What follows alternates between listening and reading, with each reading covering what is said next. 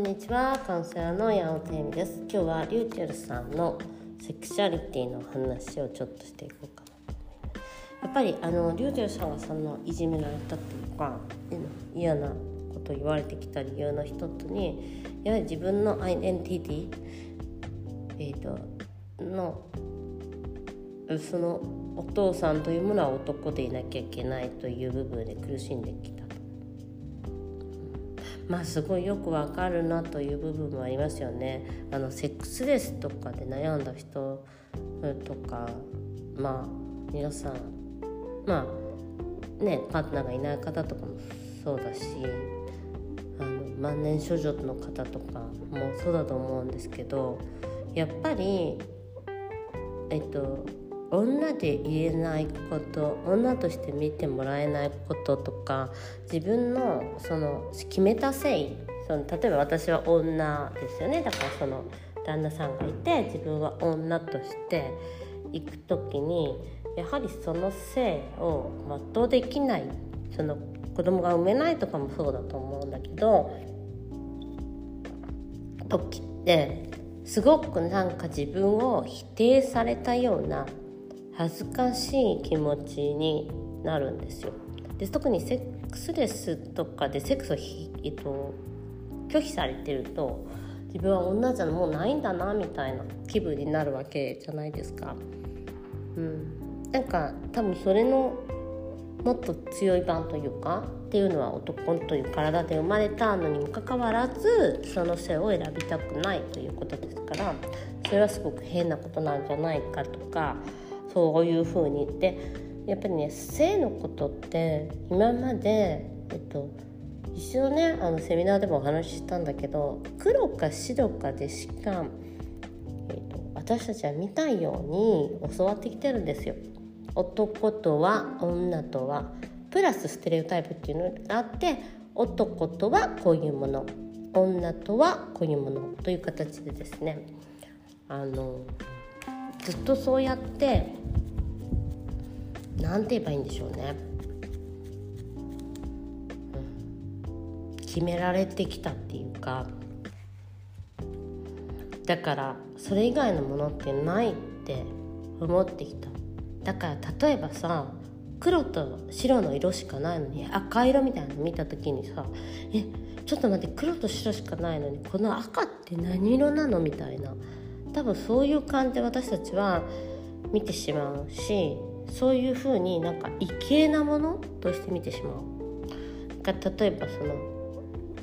うんちょっと失礼だけどやっぱりそのハンディキャップを持った人と同じように「えそれは何?」みたいな。でまあいろいろな考え方があってそれは、えっと、社会的な抑圧とかが作るもの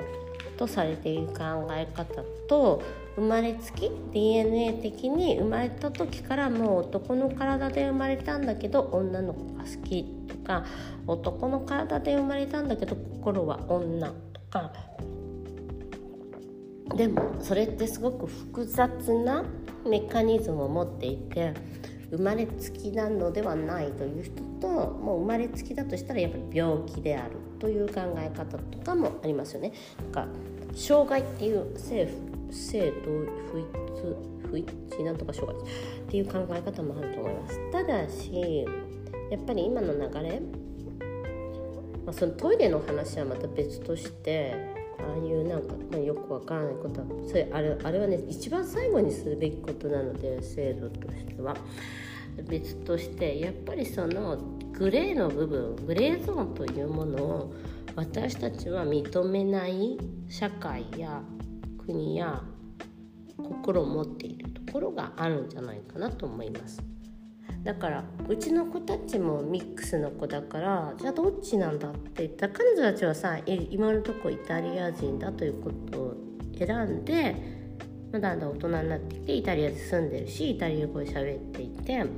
でもグレーゾーンではあることは確かじゃない？オリエンタルとのミックスだからだからやっぱり、えっと、東洋人とのミックスっていうことでそういうふうに、えっと、見た目を見られたりとか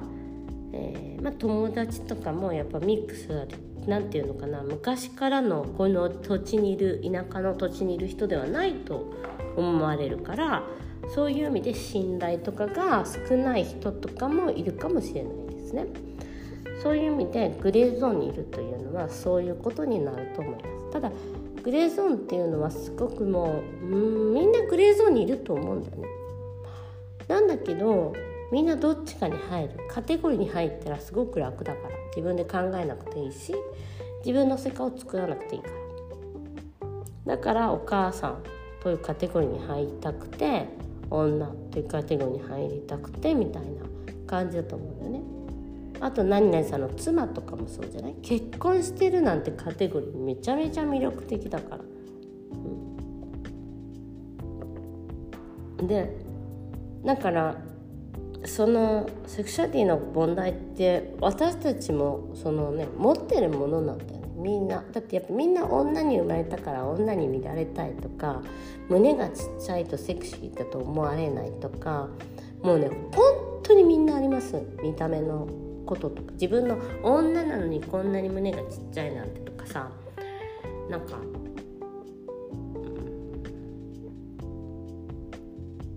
そこがやっぱり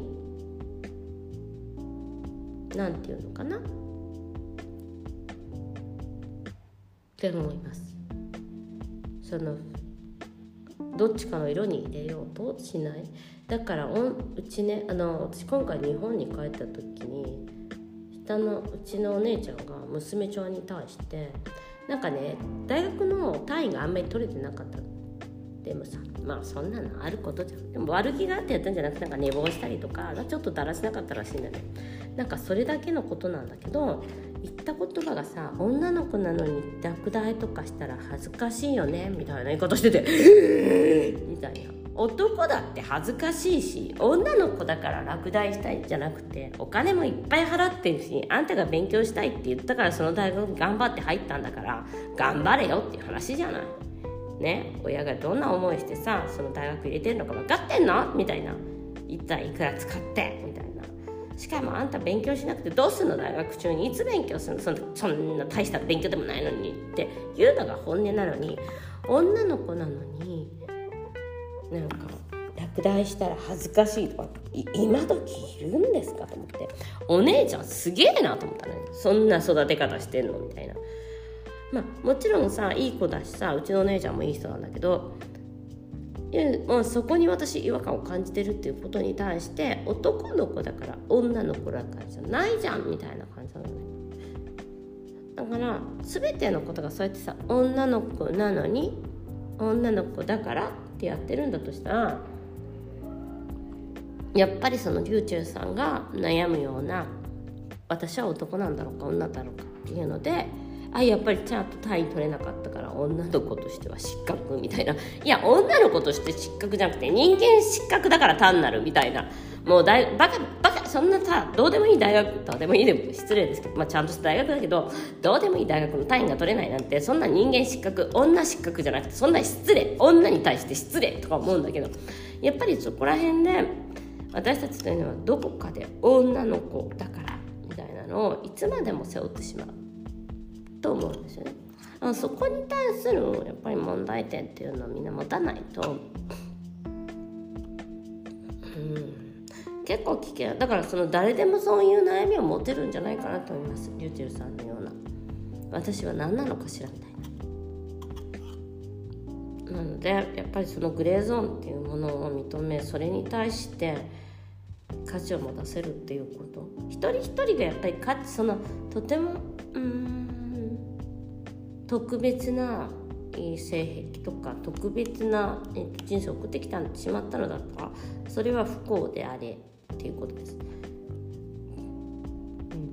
うん、その人のその人なりの、えっと、価値があることだから、うん、それを見てあげる必要があるのではないかと思っています。ということで今日もご視聴ありがとうございました。ではまた。